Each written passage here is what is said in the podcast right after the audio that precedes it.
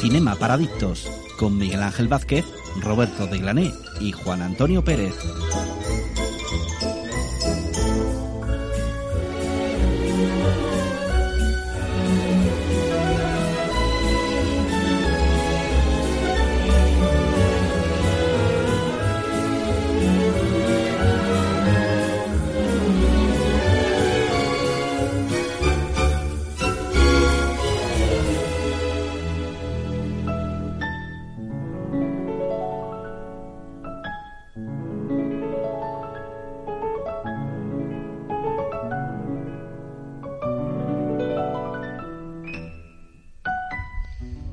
¿Qué tal? Muy buenas noches y bienvenidos una semana más a Cinema Paradicto. Hoy, el programa más especial del año, o el segundo más especial. ¿Por qué? Porque este sábado es la Nochevieja de los cinéfilos. Este sábado es el día de, de los amantes del cine. Del domingo, perdón, del cambio del el día 12. Creo que, que me está haciendo muy bien señas nuestro invitado, que ahora veremos quién es. Eh, porque eh, son los premios Oscar. Eh, la 95 edición de eh, los, los, los premios más importantes del, cine. Y cómo no podíamos tener un programa eh, especial dedicado a todas las películas nominadas, dedicada a la gran gala que van a ser los Oscars y de haciendo nuestra particular porra. Antes de empezar el programa, queremos mandar un saludo muy especial a Juan Pérez J, que seguro que nos estará escuchando, eh, porque no ha podido no ha podido estar con nosotros hoy, que iba a reincorporarse por temas familiares. Te mando un abrazo, J, y espero que todo se, se solucione. Tú sabes lo que, lo que es un abrazo enorme. Quien sí está con nosotros es nuestro queridísimo amigo Roberto de Glané. Muy buenas noches. Muy buenas noches, ¿qué tal? ¿Qué tal? Eh, Robert, ¿qué es lo que Sí, con- esperas de estos Oscars? Pues lo que espero es que voy a fallar la porra como hago todos los años, ¿no? Más allá de eso. A ver, estábamos hablando fuera de micro con el invitado, que ahora lo presentarás eh, como es debido, con nuestro querido invitado. Ya va, a ser, ya va a ser el invitado todo el programa. Va a ser de, de Invit.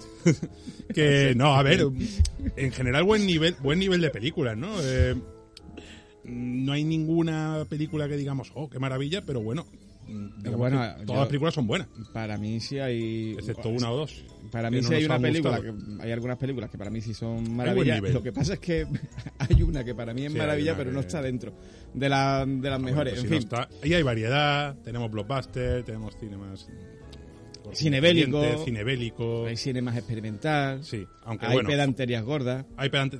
Sí, y nos han faltado algunas, nos ha faltado Decision to Live, nos ha faltado Park Chan Wook, nos ha faltado Babylon, a ver, Eh, Babylon. Ha faltado Babylon. Sí, sí, sí. eh, Babylon, ¿no? He dicho- lo he dicho mal. bueno, bueno, bueno. Yo no soy nadie para, para bueno, hablar de pues, pronunciaciones que yo después... creo que Babi se, se pronuncia Baby, no sé hasta dónde José, yo sé. José Cortés en, en Twitter después... eh, Luego nos corrige, ¿no? no- nos corri- Ahora nos que nos lo diga el invitado, yo que sé, ahora que nos corrija, que nos diga Babylon o Babylon. el invitado. Cada vez que hay un programa de premios Oscar, eh, eh, invitamos al invitado. Invita- Hombre, claro, claro. El experto en todo esto de lo que son la, la- la- la narrativa de los premios, la carrera al Oscar, eh, la- los triples mortales de lo que puede pasar. Hace, eh, fuera de micro me está contando uno de, de, creo que en actriz principal o actriz de reparto, que me ha dejado un poco, creo que es actriz principal, que me ha dejado un poco loco. Digo, bueno, no sé, tengo ganas de que me lo cuente. Está con nosotros eh, Jesús Aguilar, muy buenas noches, el invitado. Muy buenas noches, no me habían presentado así ni en el colegio, ¿eh? Ha sido, sí, sí, sí. Ha sido un, un recibimiento con honores. Nada, muy contento. eh, mm, yo siempre digo que eh, la noche de los Oscars es mi segunda noche favorita del año. La primera, para que lo preguntes, es el pescadito, porque yo soy, pescadito. yo soy antes de cinéfilo feriante eh, y muy, muy, muy contento, muy, muy emocionado. Sí, es verdad que ellos, hay gente que ya de no, o que un poco comunica que está cansada, que, que, que los Oscars no son los mismos, que la bajada de audiencia es un síntoma de que pues los Oscars al final dejan de importar, las películas ya no son las mismas, pero yo generalmente sigo teniendo la misma ilusión, casi como el, el que sigue viviendo la noche de Reyes igual que cuando era pequeño, y, y con muchas ganas de que, yo principalmente si me pregunta, de que haya sorpresa. Eh, después nos centraremos un poco más en el tema, pero donde hay me juzgue un poco es en las actorales. Yo creo que película y dirección está un poco ya cantado y en las actorales creo que es donde nos deberíamos detener más. Pero fíjate, Jesús, con esto que, que comentas, que los Oscars que se tienen que acercar un poco más a la gente, etcétera, por ejemplo, en esta edición hay al menos al menos hay cuatro películas que han funcionado muy bien en taquilla, que son bueno, Avatar y Top Gun, Top Gun, por supuesto, seguro, y y después Elvis y Toda la vez en todas partes en menor proporción, pero sí es verdad que han sido dos películas que han, que han funcionado bien en taquilla. Las otras ya cada uno a su nivel y Y algunos luego, en plata, como y forma, luego ¿no? también en plataformas, ¿no? Porque Y Elvis se estrenó muy pronto en, En- en HBO, HBO, Max. sí. Antes de que empecemos, es Babylon por Babilonia. Porque Ah, Babilonia no vale, es vale, Babylonia vale, sí, para sí, los sí, sí, americanos. Vamos a hablar mucho de Babylon, Vale. porque Vale, además vale. para mí es la mejor película del año, lo digo, lo digo Además con. I latina, entonces. Correcto. Claro, claro, No, claro. no, no, con No, no, no, con Y.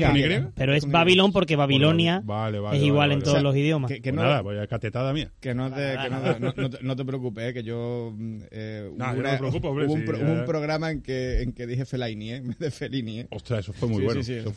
Y también hay que recordar que aquí también te voy a dar un palito, Miguel, que es la madrugada del 12 al 13. No es sábado a domingo, sino de domingo a lunes. La madrugada del 2 al 13, Correcto. El invitado ha hablado. Eduardo Castro está en los mandos técnicos. Edu, antes de empezar con la tertulia de los Oscars, tenemos que pasarnos un momentito por los estrenos.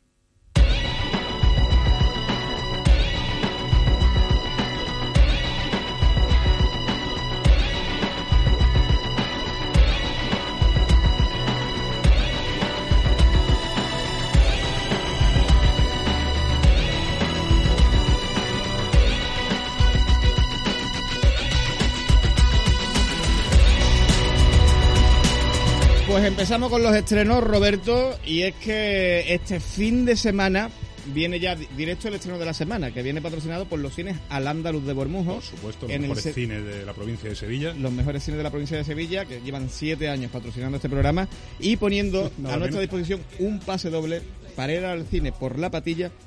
A quien conteste qué pregunta, Roberto. Pues la pregunta, más que una pregunta, es que nos digan a qué película le darían el Oscar a mejor película o cuál es la película que a ellos más les ha gustado, a nuestros oyentes más les ha gustado para darles el premio. No tiene ni que estar nominada.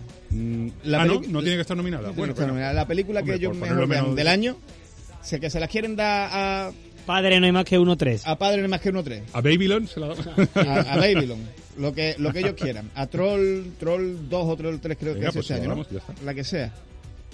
Pues simplemente eso, que comente con nosotros en el programa y al final pues podrán llevarse un pase doble para ir al cine gratis por la patilla. Y el estreno de la semana pues no podía ser otro, aunque ya es la sexta entrega, pero yo debo decir que soy muy fan de la saga.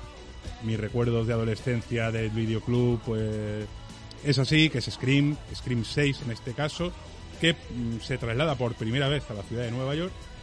Eh, los supervivientes de Woodsboro de la anterior entrega repiten en dirección eh, Matt Bettinelli Olpin y Tyler Gillett y sobre todo en el reparto que tenemos a Melissa Herrera y sobre todo a Jenna Ortega, bueno, aparte de Courtney Cox, etcétera, etcétera, pero sobre todo a, a Jenna Ortega, que se ha hecho muy popular con Miércoles, Ah, Jenna Ortega está en... Jenna Ortega está en Scream. Ya estaba en X, ¿no? Los enlaces... efectivamente. En Sí, West. sí.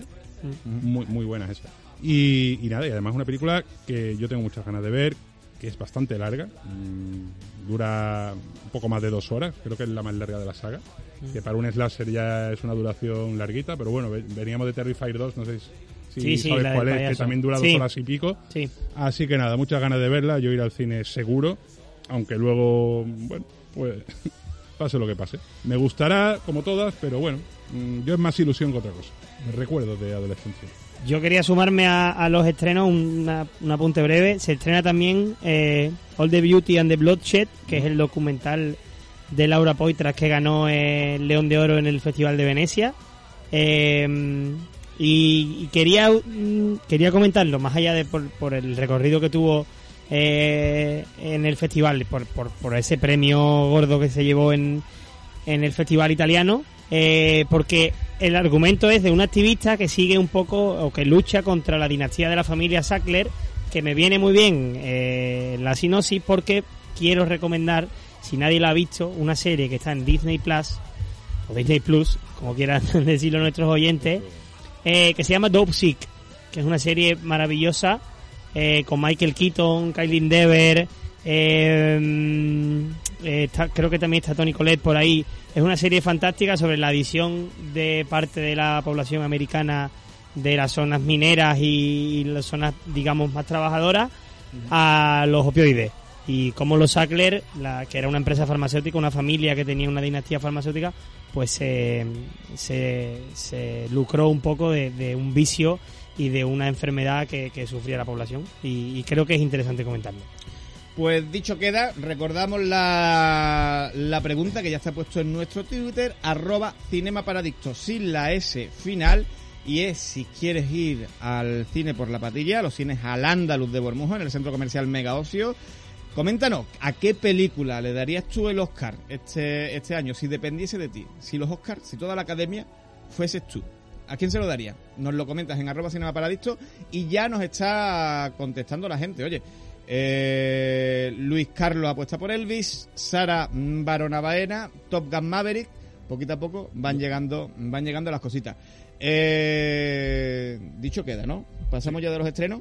Pasamos. Pasaremos ya de todo esto y nos vamos a meter ya en, en el melón gordo, porque Sí. además hoy tenemos que hablar muchísimo, tenemos que hacer porra, tenemos que hablar de, cada una de las películas, de cada una de las películas nominadas, que nos ha parecido, que sí, que no. Aquí hay en la mesa, antes fuera hemos estado discutiendo bastante, hay división de opiniones, eso es bueno, y esperemos pasar un ratito lo más a gusto posible. Edu, vamos a empezar con la tertulia de los Oscars.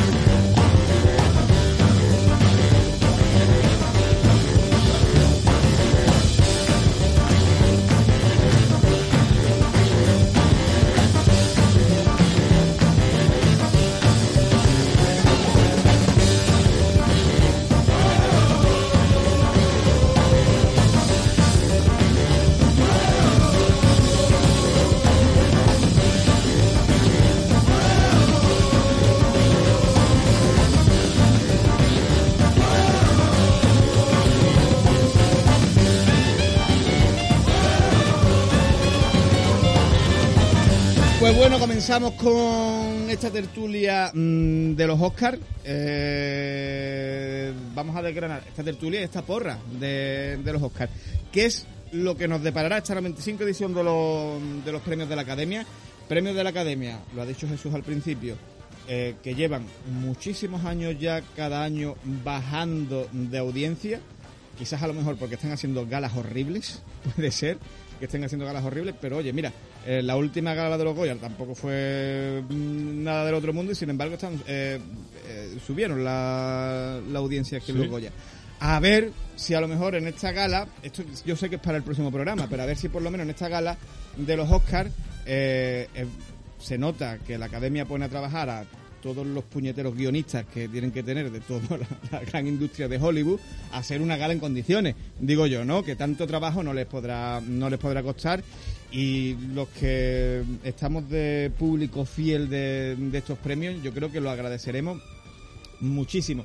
Eh, vamos a empezar, vamos a empezar. ¿Y qué os parece si empezamos con eh, primero categorías importantes y de ahí nos vamos bajando?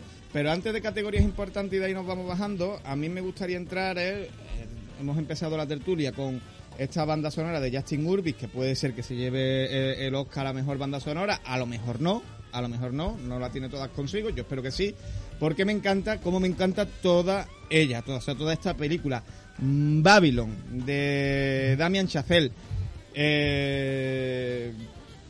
Para mí, y además quiero abrir el, el programa con, con esta película, para mí es la mejor película del año. Se ha caído, ha sido de las grandes olvidadas de, de estos premios Oscar.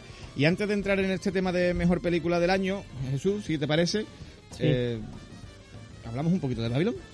Buah, yo encantado porque yo soy soldado de, de Damien Chazelle. Para mí me, me regaló la que continúo diciendo que es la película de mi vida, que es La La Land. Soy muy, muy, muy amante de La La Land. Me gustó muchísimo First Man, y no es solamente porque salga Ryan Gosling. Me gustó muchísimo White Black, que me parece un cohete de película y, y que no, no ha enveje- La vi hace poco. Ahí sí que es Whiplash. No hay Claro, bueno, claro, White Plus. Whip, Eh, Wii, Whiplash. Whiplash. Whiplash, Whiplash. Vale. Mm. Eh, la vi hace poco en mi casa y, y no ha envejecido, no le ha salido ni una arruga, como, como diríamos de, de una persona. Y en general Babylon, pues me parece un, un prodigio eh, desde los, departamentos, digamos, más, eh, más clásicos del, del cine. El diseño de producción, el diseño de vestuario, la dirección, eh, eso, esos departamentos que son gremios, que son realmente de, de, de, de artistas, de artesanos.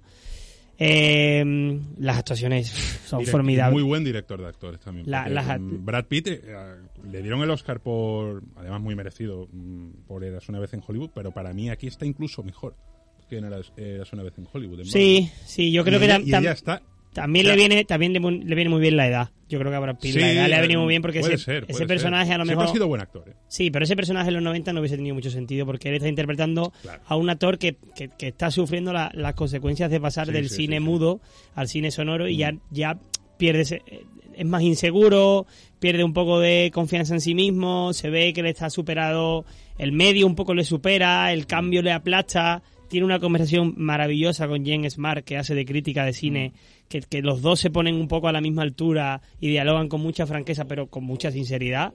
Me parece una, una escena A ver, es prodigiosa. que hay varias pelis que podrían estar nominadas perfectamente, eh, pero claro, hablamos de Babylon porque dentro de lo que son los Oscars es una película muy de Oscar. Es una película súper bien hecha, eh. aparte de lo buena que es, es una, también es una crítica mm, a Hollywood eh, de la época también bestial, pero es que es ese tipo de película que no entendemos muy bien por qué no está ni siquiera nominada. Pero es que es una película que yo creo que se bajó del carro Sí, incluso sí, antes de estrenarse aquí, ¿eh? O sea, o sea, se bajó del carro de, de, de- de- ese, de ese posible trazado al Oscar incluso antes de estrenarse aquí. Y, o sea, sorprende, o, o no sorprende, entre comillas, o sea, sorprende en el sentido de que sorprende al, que no al- esté. al menos para el público yo no te voy a decir público generalista porque la película realmente no es que haya funcionado especialmente bien en taquilla. Pero sí es cierto que entre, digamos, el, el- el gremio de que nos gusta el cine un poco, etcétera, la película en líneas generales ha gustado. No ha gustado a los académicos, no ha gustado un poco a la crítica estadounidense. Yo, Oye, yo- el público re- recaudó, recordemos, tres millones y medio en su Mm. primer fin de semana. Eso es un desastre épico. Eh, pero bueno, yo un poco mm, lanzo aquí un, un... o rompo una lanza, mejor dicho, en defensa de este tipo de películas o este tipo de, de- de propuestas. Yo creo que el arte nunca debería estar relacionado con el dinero. No me parece que sea buen medidor. Me voy, por ejemplo, si queréis, a la pequeña pantalla a una serie como Mindhunter, que, que creo que es una serie prodigiosa desde sí. muchísimos puntos artísticos, favorita, ¿no? pero no por lo que sea Netflix no la ves rentable porque se- los números estarán ahí, su, su- su estudio de mercado estará fundado, no es, no es simplemente películas- no es simplemente que le caiga mal David Fincher. Entonces yo creo que Babylon es una película que va a envejecer muy bien en el corazón del cinéfilo. mm, le va a hacer mucho daño a la academia cuando el- con el paso de los años, cuando sepan, y de la misma forma que le hizo daño el Caballero Oscuro ese esnubeo el año de, de que el- al año siguiente los Oscar, perdón, deciden ampliar la categoría. Son esas decisiones que la academia yo creo que acarreará con ella a sus espaldas. Lo del Caballero Os- Oscuro estuvo muy bien porque mm, era de las pocas veces que una película de superhéroes estaba ahí. eh, bueno, se llevó do- dos Oscars, ¿no? Si no recuerdo mal. Sí, pero el feo fue en la película. fue en película. Claro, pero es que estamos hablando de 2008. Es que en 2008 no había todavía. Ya, ya, pero bueno, no, no me voy tanto a la decisión. Me refiero a, a que tiene que convivir con ese error la academia. Sí, eh. sí, Vamos, sí, es sí, que quedaron, quedaron, quedaron retratados porque al año siguiente ampliaron la categoría a 10 nominadas. Y era porque simplemente no entró el caballero Yo Oscuro estoy totalmente de acuerdo con lo que dices, que no podemos. No tiene que ser una condición sine qua non eh, la calidad de la película con lo que recaude en taquilla. Obviamente aquí se está premiando lo mejor de- del año en cuan- en cuanto a cine, no en recaudación, ¿no? Que está muy bien también tener en cuenta. Oye, tiene su mérito, ¿no? Con una película, por ejemplo, como Top Gun Maverick, es capaz de recibir tantas nominaciones, ser una buena peli y a la vez recaudar mucho dinero en taquilla, digamos que darle un empujón de ayuda al cine que gracias a Tom Cruise, que eso hay que reconocérselo, pero no podemos estar diciendo, no, esta película como no ha recaudado, que al final cuántas películas históricamente han fracasado en taquilla y luego han quedado en la memoria, ¿no? Cadena perpetua, fíjate quién. Sí, sí. Cadena perpetua fue un fracaso absoluto en taquilla, ¿no? Bueno, el caso de todo esto es que, eh, si, que si no nos vamos por las ramas. Hablamos Ha de Oscar, Ha, sido- ha ha culpa, ha sido culpa mía. No, no, está bien. porque he empezado por. Babylon. porque es que a lo O sea, creo que convenimos los tres en que debería estar. debería Es así. de- más debería- que, debería más que banda todo. sonora, que yo, si me permite, creo que sí es favorito Justin Hurwitz. Me parece un compositor Sí, sí, sí. maravilloso, reconocible, con lo difícil que es ser ¿Por reconocible qué no hoy en está día. Michael? Pero, pero, ¿Por qué pero, no está Michael pero, Giacchino? Roberto, estamos hablando de Babylon. Da es que igual. como crucemos temas. Pero es que me parece injusto. Bueno, Me no sé, no sé. No sé por qué no estará. Eh, eh, lo que decía, que yo creo que, que, que Babylon es una película que merece estar mucho más que... Me parece que está en dos categorías nada más, creo, o, o- o tres. No recuerdo las nominaciones exactas que tiene. Está en diseño de producción, está En banda sonora. en banda sonora y la otra En no canción. puede ser que No, en, canción no. en peluquería Es que y no, maquillaje eh, puede ser. No, no, no, en canción no está. No, ahora, bueno, ahora lo miramos bien, porque... ahora lo, ahora se te digo En exactamente vestuario, en vestuario, en vestuario. producción y banda sonora. Vestuario, Sí, tiene tres, producción y, correcto. y banda sonora. Es lo que está Babylon. Lamentable, sinceramente, lamentable. Decir, porque seguramente es la que eh, recomendamos que veáis Babylon, evidentemente, Sí. si no, no hubiésemos empezado el programa de esta forma tan extraña para hablar Es de los Oscars. Wakanda Forever tiene más nominaciones que, que Babylon. Lo digo para picarte un poco. Que me, que, me, que me da algo. Mejor película del año. Las nominadas, 10 nominadas. Al final la academia ha Una pregunta antes de que empecemos, eh, como estamos hablando de los Oscars, no solamente de este año, ¿no? sino somos aquí muy friki. de- Hmm. ¿Os gustaría que volviesen otra vez las cinco películas nominadas? en Yo no. día? No, Yo no, A mí me encantaría. yo no. A mí me encantaría. o sea, no, a mí no me gustaría que... No, porque tendríamos tres Babylon por año. Bueno, pero antes eh, no, no. Error, Roberto. No se puede mirar al presente con los ojos del pasado. No se puede hacer eso. Pero A mí- cuando el pasado iba bien, sí. No, pero es que ahora no va bien. A mí, Pues a mí no me parece no va mal... bien desde que pusieron la tienda. Verá, no, bueno, que va, que va, para nada. Bueno, por eso, pero. Para no nada. A mí no me parece mal que haya 10 nominadas. Es más, me... A ver, me restaría mucho trabajo si pudiera... No, pero yo no por las trabajo. 5 nominadas. Pero a mí con 10 con 10 nominadas a mí me parece me, me parece bien. A mí me parece bien porque hay años que te encuentras como el año como en el 2019 que te encuentras con 10 peliculones eh, Nueve, nueve. o 9 peliculones nueve. Pero ahí está la diversión de decir, ¿cómo meto cinco películas con todos los películas? Independientemente de esto, pasa como años como este que te deja fuera, por ejemplo, Babylon, y metes dentro, por ejemplo, cosas como El Triángulo de la Tristeza de Rubén Orlund, que nadie se la esperaba por ahí. Pero a, much- a mucha gente le ha gustado esa película. Pero bueno, vamos a hablar. Mira, las 10 nominadas de este año, Sin Novedad en el Frente, Avatar el Sentido del Agua, Almas en Pena de Inisherin, Elvis, Toda la vez en todas partes, Los Fabelman, Tar, Top Gun Maverick, El Triángulo de la Tristeza y Ellas Hablan. Y aquí convendremos todos en que la película que ahora vamos desgranando cada una Sí. de ellas, pero aquí convendremos todos en que la, la película la película que más eh, posibilidades tiene de llevársela, si es que no las tiene todas a día de hoy, porque es que ha arrasado en absolutamente sí. todo. Y yo estoy contento porque a mí es una película que me encantó, me encantó, además eh, un abrazo desde aquí a Luis Barriales, que, que fue el que me dijo, porque se me iba a pasar, de- eh, estamos hablando de toda la vez en todas partes, ¿no? De los hermanos, de, de los Daniel. Eh, porque es una película que a mí se me iba a pasar del cine. Yo no iba a ir a verla porque... Bueno, igualmente se estrena mañana. Pero se se, estrena mañana también, reestrena por se el tema de. Por el tema de los Por Oscars, si ¿no? la quiere ir a ver alguien. Pues yo fui porque es de estas películas que se fue, que se fue haciendo grande en el boca a boca. Sí, sí, sí. Sí, Y- se estrenó en mayo, creo, en España. Sí, sí, sí, la vi yo en el cine en mayo. Y es una película eh, que particularmente... Yo lloré muchísimo con esta película con el final. Lloré una barbaridad. No sé exactamente por qué, pero me tocó de una forma en ese final, ese agarre. Vamos a hablar un pelín con spoiler, pero no tanto. eh, en ese agarre para... Materno-filial, sí. Materno-filial, etcétera. A mí me, me A mí dejó también, a mí también. Yo no lloré, pero me, parte. valoro que me emocionase después de... Es que es una película que amo y odio a partes Tan iguales, porque tío. estaba que me iban a dar tres ataques al corazón eh, seguidos, dos ataques de ansiedad. Hace muchísimo calor en el estudio, por cierto. Aquí estamos abriendo la ventana. Y era una película que me estaba poniendo muy nervioso, pero a la vez las escenas que te tienen que emocionar funcionan, con lo cual también valoro el trabajo actoral. O sea, me parece que está súper bien Sí, interpretada sí, esta sí. película, se, se sale. Pero no sé, no sé muy bien si voy a volver a verla. Pero bueno, sí, me parece que merece estar nominada, sinceramente. Eh, sí, vamos, antes de nada yo creo que no, no, no hay que poner en duda que va a ganar. Creo que, ¿En serio? yo- ¿No, tenéis, ten- ¿No tenéis dudas de que va a ganar? Hombre, A ver, yo creo que la, un- la única No, no que sé. se la, la única que se la puede quitar, yo creo Escúchame, que ¿tú te Sin esperabas en el. Oscar de Coda el año pasado? sí, Sí. a estas alturas sí. ¿Sí? sí. Sí, pero Yo por- no me lo además, además está la prueba. Sí, sí, Pues sí, yo lo sí, dije sí, aquí. sí, No, sí, pero, sí, sí, porque, yo- pero porque Koda se llevó el PGA, creo, ¿no? No, Koda se llevó el, el SAG. Bueno, y, ¿Se llevó el SAG? El sin SAG. novedad en no, el frente- PGA, el PGA, el El PGA. PGA, sin, el novedad, correcto. sin novedad en el frente viene a hacer historia en los BAFTA. Ya está. Sí, pero, bueno, igual. los está. los, ba- los Basta... Los Basta no son nada. con- BAFTA.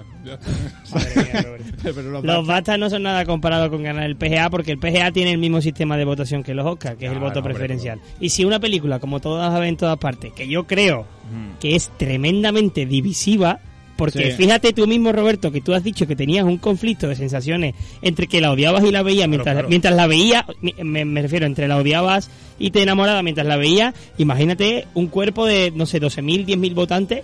A mí me parece muy divisiva, es la típica película que tiene muchos primeros puestos, pero también muchos últimos, y aún así gana el PGA en voto preferencial. No, y, y además es una película que, independientemente de que ya llevaba tiempo partiendo como favorita, es que en las últimas semanas se está haciendo más grande, aún Sí, si cabe. ganó el DGA, ganó el PGA, ganó el SAG. Pero es que se está haciendo grande Michelle Yeoh, que, que al principio no se la esperaba, ¿me entiendes? Eh, con Hombre, Kate eh, Blanchett, de porque... Kate Blanchett sí que no, no admite discusión. ¿no? Hombre, pues yo creo que sí, sí, ¿Tenéis últimamente- dudas? yo ¿Pero qué tengo duda con? Kate Blanchett. Sí, ¿eh? sí, yo vamos, cuando hable yo verás. Tengo duda con Kate Blanchett. Pero bueno, ahora, ahora entraremos en eso. El caso de todo cosa- esto, eh, toda la vez en todas partes. A mí me pareció una, una película mm, muy fresca que bebe mucho. Me gustó mucho porque es una película que bebe mucho de la época actual. Es decir, es una película que va mucho con estos tiempos. Eh, y siendo una película que va mucho con estos tiempos, con este tipo de cine más dinámico, siendo una película que hablábamos de, de Babylon, que es una película que es extravagante y conmovedora a la vez, yo creo que todas las en todas partes, en diferente medida y en diferente modo, eh, también tiene eso, sabe Como a mezclarte- menor escala, digamos, Claro, ¿no? sabe mezclarte esos dos tonos y, sí. y hacerte algo, una cosa mm, muy compacta. Eh, dijeron en Sensacine que habían que había inventado el cine meme por la parte de, la- de las rocas y, Sí, claro. y todas estas y toda esta que a mí me parece una parte fa- fabulosa. Eh, y yo creo sinceramente que es la que se va a llevar al Oscar Yo es que no la y- una... es que y para no mí y para no puedo, no y para mí es la que dentro de las que están yo es a la que se Es que aquí hablo y lo- más- y, lo, y lo siento mucho por los Fabelman No, ya. gusta mucho, ¿eh? Aquí hablo más desde mi. Más que desde la objetividad, desde mi visión. Que no, digo, ¿cómo va a ganar? un- es que no, no, no la veo ganando un Oscar toda la vez. O sea, que lo va a ganar, sí. Pero es que no. mm, Lo siento, es que no le Yo- veo nivel de película de ganadora del Oscar. Yo, sinceramente, repito lo que os he dicho fuera de micro. eh, los Oscars hay que dejar de mirarlo con la grandeza de tiempos pasados. Sé que lo pasamos muy bien, que fuimos muy felices. No, pero yo que- lo miro con la grandeza de que, este, que ganó, que ganó, que. Gladiator, que ganó eh, era una, una mente maravillosa, que ganó Chicago, que ganó El Retorno del Rey, que ganó Million Dollar Baby. Eso es un lustro de ganadora y venimos de un lustro de Moonlight, La forma del agua. Green Book la quito por motivos obvios porque es el premio conservador de la academia.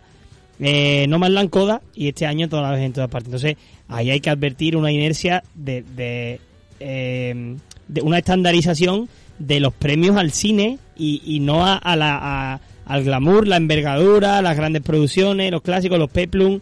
Estamos viviendo otra época y creo que contra antes asimilemos eso en los Oscars. Pero- Antes nos van a encajar mejor, mm, déjame terminar, Miguel, antes nos van a encajar mejor ganadoras como toda la vez en todas partes. Que yo, y ahí acabo, es una película que disfruté, la lloré, eh, me divirtió, mm, me, me causó eh, intriga, suspense, creo que es una mezcla de géneros muy, muy, muy, muy, muy heterogénea, pero que personalmente no creo que sea la mejor película del año, siendo buena película. Eso es mi punto de vista. A ver, dentro de lo que dice, yo, si gana toda la vez en todas partes, yo sí veo un, un pequeño cambio de tendencia a régimen de si hablamos películas tipo No Man's Land o. O, Que la- es o- o Coda. El año de No parece Land- to- toda la vez en todas partes me parece una película muy Sí, puedo, distinta en muchos pue- sentidos. puedo convenir que es superior a ellas dos. Y que conecta mucho más con el público que to- de todo lo que venimos, ¿eh? Puedo, Atrás. puedo convenir en que es mejor que No Man's Land y Coda toda la vez en todas partes. Pero creo que sigue una misma inercia de corte de película, digamos, de cine, que no es tan... eh, no da la sensación de ser un cine gigante.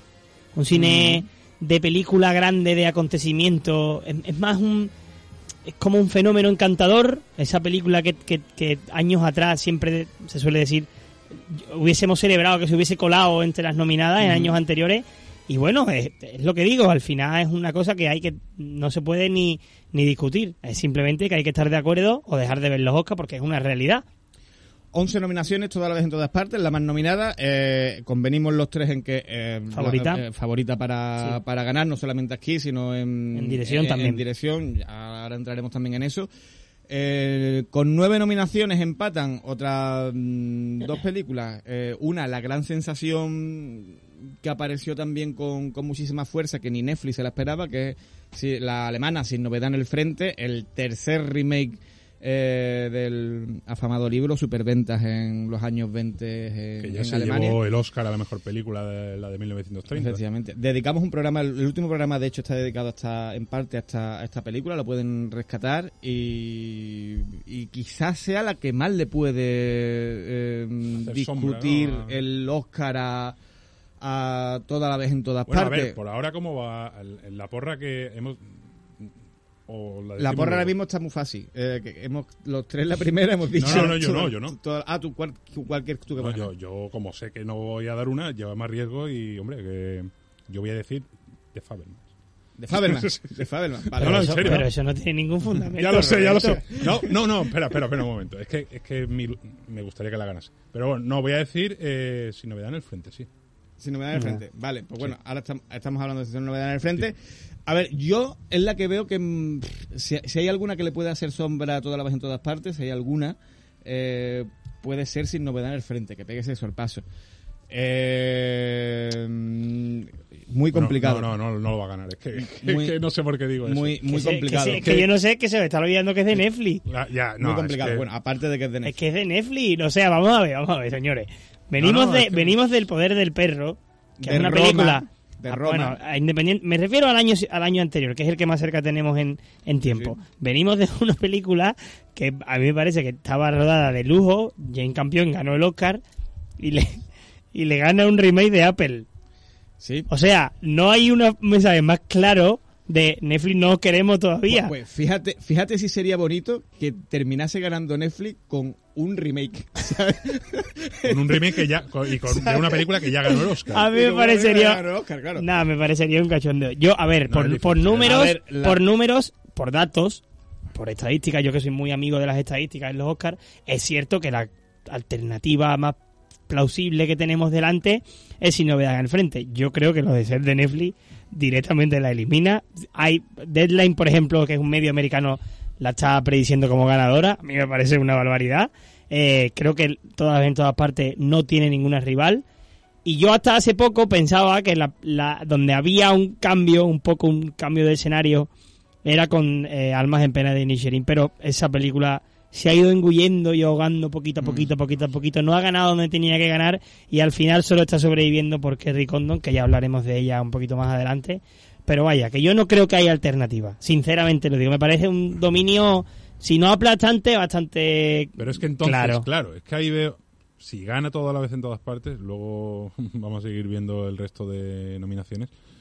Actriz tiene que estar también. Que yo en actriz tengo algo que decir, pero todavía no claro, he llegado. por eso te digo, es por eso no veo el Oscar. que- que- ¿queréis, no que. ¿Queréis que vayamos primero categoría a categoría y después nos Sí, paramos mejor, en- mejor. Porque yo me quería centrar en eh, yendo película a película. Pero Vamos si queréis, categoría vamos por categoría, por categoría y, Como vamos a hacer, y vamos a hacer nuestras Es que- cámaras, es ¿vale? que no sé, es que no sé. Mejor dirección. ¿Vale? Yo creo que, es que aquí también está claro, aunque me, me duele el alma esto, ¿eh? Eh, Fíjate que aquí me duele el alma. Mejor dirección están nominados Martin McDonald por Almas en Pena de Inisherin, los Daniel por toda la vez en todas partes, Steven Spielberg por los Faberman, Todd Fielentar y Ruben Ollum, Ruben Ollum eh, por el triángulo de la, de la tristeza, así es que no... Tristeza es verte a ti ahí. hijo. Tristeza sí, claro. Eh, a ver, eh, se llevó el DGA.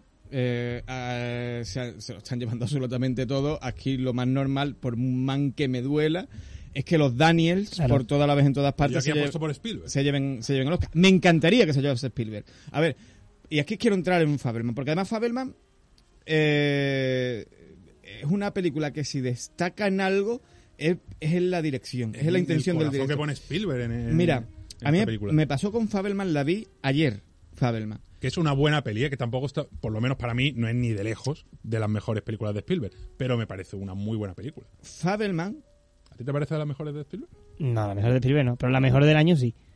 a mí Fabelman Para mí, nominadas, ojo. para, Ah, bueno. para mí puede que no sea la mejor del año. No es, no es tampoco la mejor mm, película de Spielberg.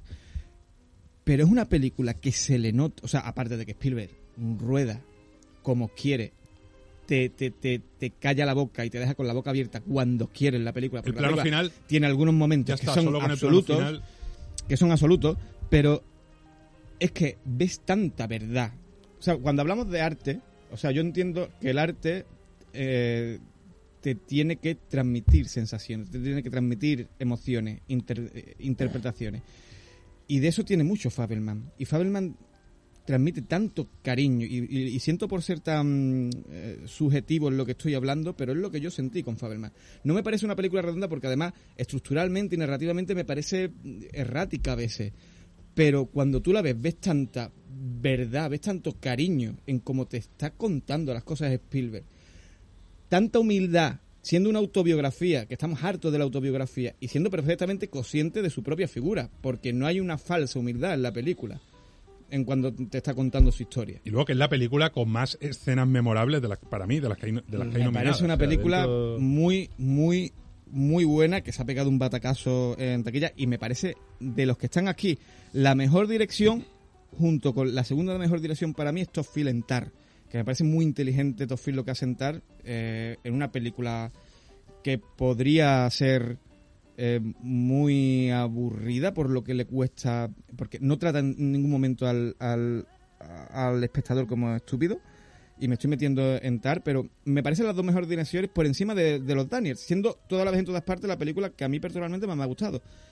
Pero es que claro, Spielberg y Phil, eh, dentro de lo que hay, eh, con perdón de, Ma- de McDonald's, que está también estupendo, y Orlun es que no me ha gustado, eh, me parecen los dos mejores ahí, y sin embargo no se lo va a llevar ninguno de los dos. Es que yo creo que no se puede decir mucho porque la, la categoría la has analizado tú solo, sinceramente. Eh, estoy muy de acuerdo con todo lo que has dicho. No, que no te lo voy a decir de broma, creo que eh, la revisión de, de lo que hace Spielberg en The Fireman que has hecho es muy correcta. A mí me gustó muchísimo, muchísimo cómo explora ese concepto manido de el artista eh, nace cuando el humano sufre Hmm. perdón, es eh, eh, que tiene una escena Jude Hirsch que justifica su nominación. Jude Hirsch, recordamos, Jude Hirsch, perdón, recordemos está nominado por creo que salir ocho minutos Sí, sí, sí. en la película y tiene una escena que es impresionante donde le dice a un joven Spielberg en la película eh, que el arte nace del dolor. Sin dolor no hay posibilidad no hay posibilidad de ser artista y que y que también tiene otra que le dice que tiene que ver con la madre, en fin, no vamos a spoilear mucho, pero es básicamente yo creo que el que le mete la semillita, el de, el de cuando te pase algo malo, de aquí van, a- va- va- van a ser una enseñanza, la enseñanza probablemente sea un recuerdo y el recuerdo al final sea inspiración y, y- y tengas posibilidad de, de- de contar una historia o de, o de simplemente narrar algo a raíz de eso. Creo que es una película, coincido en lo de que no es, que no es, eh, no es, es humilde pero desde una verdad, desde una pureza desde una franqueza de, eh, eh, humana, creo que también sirve como disculpa a su padre, porque él lo culpó Sí. durante muchísimo tiempo del divorcio con la madre. Eh, también me parece un homenaje a la madre, que es precioso. De hecho, hay un vídeo muy viral de un nene que le pregunta Mm. en una conferencia eh, que le- lo que más le gusta de la película es la relación que tiene con la madre, porque él qui- quiere mucho a su madre y Spielberg le dice, y yo también quiero mucho a la mía. Eh, y luego, eh, lo comentaba Roberto así un poco de pasada, el final de la película, con cierto cameo de cierto director, Claro, es absolutamente maravilloso. O sea, es, es, soy un genio, aquí sí voy Sí, a demostrar sí, que soy sí, un sí. genio, y así se acaba una A ver, película. que, Sí, sí, que sí, al final estamos hablando de una película que obviamente no es perfecta, pero que para mí tiene la, mm, es la película que más escenas memorables tiene de todas Claro, las es que, es que es- ahí es donde Y voy. es la que guardo yo en la memoria. Como, como Entonces, película entiendo que a, a- a mí, por ejemplo, le parece errática. eh, también he leído que es una La película muy parte de la peli- es una película que es muy irregular, que, que, que tiene en el tema de la pesada la dirección de en el tema de la dirección de actores puede ser que a Michelle Williams le den demasiada carta para actuar y Mm. esté un poco sobreactuada. Entiendo que haya desajuste, pero si hablamos de la categoría de dirección, no, lo que hace es Spielberg es lo mejor del año. Pero es, De lo hecho, ni siquiera- mejor. Ni siquiera la mejor pero es igual que con West Side ¿eh? Story el año pasado. Paul Si Dano es que- tampoco de... Fíjate que Paul Dano, estamos hablando de la mejor actuación de Paul Dano es Batman.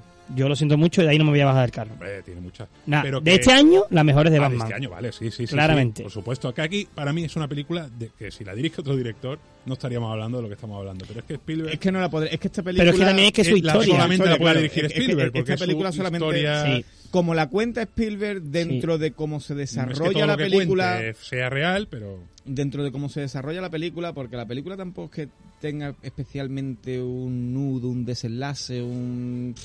No, pero. eh, No, pero- es que- pero como todas las memorias, las memorias al final no siguen un, un, un cauce O sea, temporal o pon- una línea narrativa. Pero, por ejemplo, tú pones, habla- hablando de lo de esta, eh, esta humildad, aún siendo autoconsciente de su propia figura, porque no hay una falsa humildad en, en la película, porque Mm. es muy consciente de lo, de lo grande que, que es y de lo grande que llega a ser, ¿no? Eh, pero tú pones, por ejemplo, otro biopic de este año, de otro director que a mí me gusta mucho como director, que es Bardo, de Ñarritu. Y Bardo es pedante, porque es una película pedante. Y, y Spielberg es... Pero porque bueno, pero- Iñárritu, Iñárritu, dentro de que es, hay que reconocer que es un, director brutal, esperante. Sí, yo sí, sí. yo Es que la creo que no se puede entiendo mí, ¿eh? entiendo por dónde va el punto, pero creo que no se pueden comparar porque Iñárritu usa la vía de lo experimental. Entonces ahí da muchísimo pie a una pedantería, a una a una pretenciosidad, a, una a una que no sé, yo cine experimental antes que no, él, yo no creo que se pueda comparar. David No, creo, no creo que se pueda comparar nada- la autobiografía de Spielberg con la autobiografía. Que es que no es una autobiografía, en realidad. No, Lo de Bardo es simplemente eh, eh, el- eh, una revisión del camino que él ha tomado como cineasta, como artista y, y lo- las dicotomías que tiene con su persona. Lo de Spielberg es, yo nací así y me crié así, me pasaron estas cosas y aquí os las muestro. Me parece que sigue una línea temporal que Bardo no. Y acabando con Spielberg, yo sí me quiero quedar con una escena que a mí personalmente me... Es de estas escenas que retumban en tu cabeza y resuenan y se quedan un poco a vivir en ella, que cuando es pequeño va a ver, creo que es The Great Showman on Earth, me parece que va a verla al cine, que la primera escena de la película, Sí. la no, no recuerdo el nombre, no sé si es The Greatest Showman o The Greatest Show on Earth, una peli muy antigua, Mm. y él ve un- una colisión de trenes Sí, sí. que en la época pues la gente se imaginará cómo estaba hecha para la película que es. Estamos hablando creo que de los años 40 o 50, no recuerdo Mm. bien. Y él le regalan un tren, le regalan un tren con un, una vía de esta eléctrica y constantemente empieza a repetir la colisión. La repite, la repite, la repite, la repite. Y la madre, que lo conoce mejor que nadie y el niño tiene no tiene ni 10 años todavía, dice, no estás repitiendo la colisión para disfrutar, la estás repitiendo para entenderla. Esa Sí. escena Mm. a mí me parece Spielberg. Él, claramente. No sé, tenía que decirla porque me gustó muchísimo esa parte. Maravilloso. Eh, pasamos de, de categoría y porque yo Bueno, creo- aquí, aquí, vosotros qué pensáis, quién se va a llevar? los Daniel, los Daniel. Los Daniel. Bueno, yo pienso que es Spielberg. Bueno, Vale. eh, eh, Aro, eso, gracias por recordármelo. Ganaron el DGA, que lo ha dicho Miguel, y el BAFTA lo ganó Edward Berger. ¿Qué es lo que pasa? Edward que. Edward Berger no está en los Oscars. Entonces, si hubiese estado, pues quizás incluso hubiese favorecido esta pelea en película de, Mm. de toda la vez en todas partes contra la, la peli alemana de Netflix, pero al no estar, pues los Daniel francamente favoritos. Ahora hablaremos en guion adaptado que ellas hablan, tiene toda la posibilidad de llevárselo, pero ojito que no dé la sorpresa eh, si no en el frente. Mejor actriz, porque yo creo que incluso yendo categoría a categoría vamos a terminar repasando todas las todas la- las películas.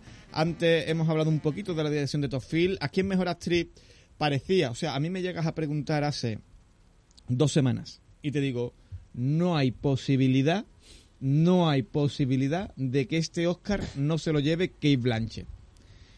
No hay posibilidad de que este Oscar se lo se no se lo lleve Kate Blanchett. Que está fabulosa en Tar. Eh, que Tar es una película eh, Brutal. brutal que te no te- que, que, que, que- no da ni una concesión al espectador, no te da nada mascado, sino que, que te deja que tú la pienses y te crees tus opiniones sobre un tema muy complicado a día de hoy, como es eh, la presunción de inocencia y todo lo demás, todo lo que se trata en tal.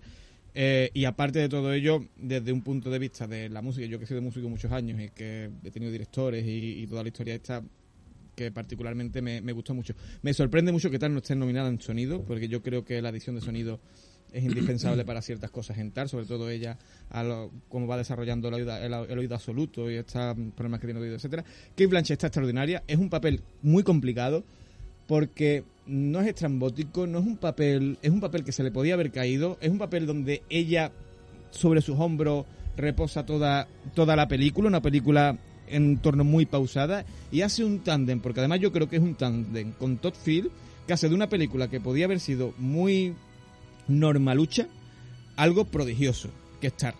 Y eso gracias a Kate Blanchett y también a Todd Field, por supuesto, pero en gran parte gracias a Kate Blanchett. Parecía que Kate Blanchett se le iba a llevar. También podríamos decir de Tar, por lo menos para mí, que está ahí entre la, la mejor película del año, junto con junto con los Fabelman, para, por lo menos para mi gusto. Tar es muy buena película. Sí, sí, yo, yo vaya. Eh, yo la vi y fue una película que un poco tuvo una sensación de arrase. Me, me arrasó un poco. Sí, sí. Lo que pasa es que, claro, es que sí que la veo, esto sí que la veo una película donde es ella. La película es ella. No estoy de acuerdo. No, tú no ves creo ahí- que sea. O sea, si, si estás refiriéndote a esa peli vehículo Así como Oscar, Fabelman. No, no, no, no. eh, lo digo en el buen sentido. Así como Fabelman me parece que es Spielberg. Es la dirección, más allá de los actores, tal. Es Spielberg. No, Aquí yo- me parece que es Kate que. Blanchett. la No, película. a mí me parece que ahí. Yo estoy de acuerdo con Miguel. De hecho, me parece su mejor eh, interpretación. están. eh, Para mí sí, o sea, y fíjate que estamos hablando de una actriz ya legendaria. O sea, es que Blue Jasmine está muy bien, ¿eh? Sí, sí, por supuesto. Muy, y muy se llevó bien. el Oscar. Es muy que- merecido, es pero que es que aquí está increíble. Claro, es que claro, estamos hablando Es que estamos hablando de las mejores de actrices un tótem. de la Sí, historia. sí. A ver, yo. yo eh, a mí Tar me- Que tal es muy buena, ¿eh? fue una peli que me arrasó, me, me pareció fascinante. Fascinante, eh, en- no como adjetivo usado a la ligera, fascinante de que realmente me dejó anonadado. Creo que Todd Field es como si llevase un metrónomo toda la película, calcula todo per- de manera minuciosa, todos los giros, lleva la película por donde, por donde quiere, aprovecha los espacios que le da el diseño de producción, esas casas, esa ópera en Berlín, eh, eh, los trajes de Kate Blanchett dicen muchísimo del personaje, eh, eh, la peli sabe ser siniestra, sabe ser cínica, Mm. sabe ser leve. mm, eh, no sé, me parece que. A ver, si se ha pegado 15 años sin hacer una. y sabe no juzgar. Y trata un tema muy complicado. Es que a mí, yo creo que donde, aparte de la dirección de Todd Field y de, y, y de Kate Blanchett, sabe meterse en un tema muy espinoso sin intentar darte un discurso, sino que el discurso te lo crees tú. Eh, y porque puede ser lo que tú quieras, esta película al final. Y, y a mí me parece muy complicado. Muy complicado de hacer como lo hace Tar. Sí, sí, yo, yo creo que esa película en, en, en cuatro manos diferentes, que no sean.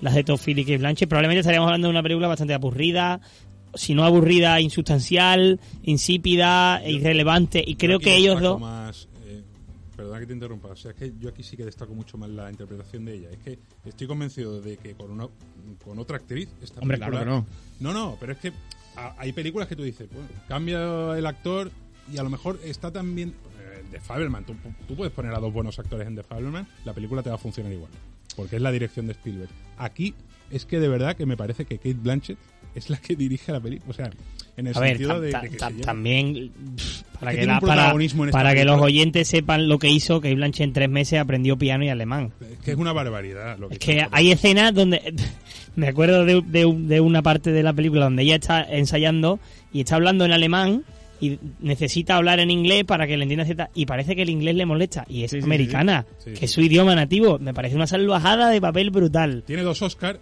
pero bueno. mm, así que. No, no, no, tiene de- tres, Nadie, a nadie, a ver, a, A nadie, nadie le va a importar va a que. Kate Blanchett gane un tercero. Dentro, Pero dentro de las posibilidades, yo particularmente le daré el tercero. Pero han pasado cositas. Yeo en estas ahí- últimas dos ya, semanas. ya, ya, ya. Han pasado cositas. Las cositas que han pasado. Bueno, ahora Jesús va a decir sí, sí. algo que no me ha, que no ha contado Claro, fuera de micro y que, tengo- estoy, y que Mm. estoy deseando de escuchar. Sí.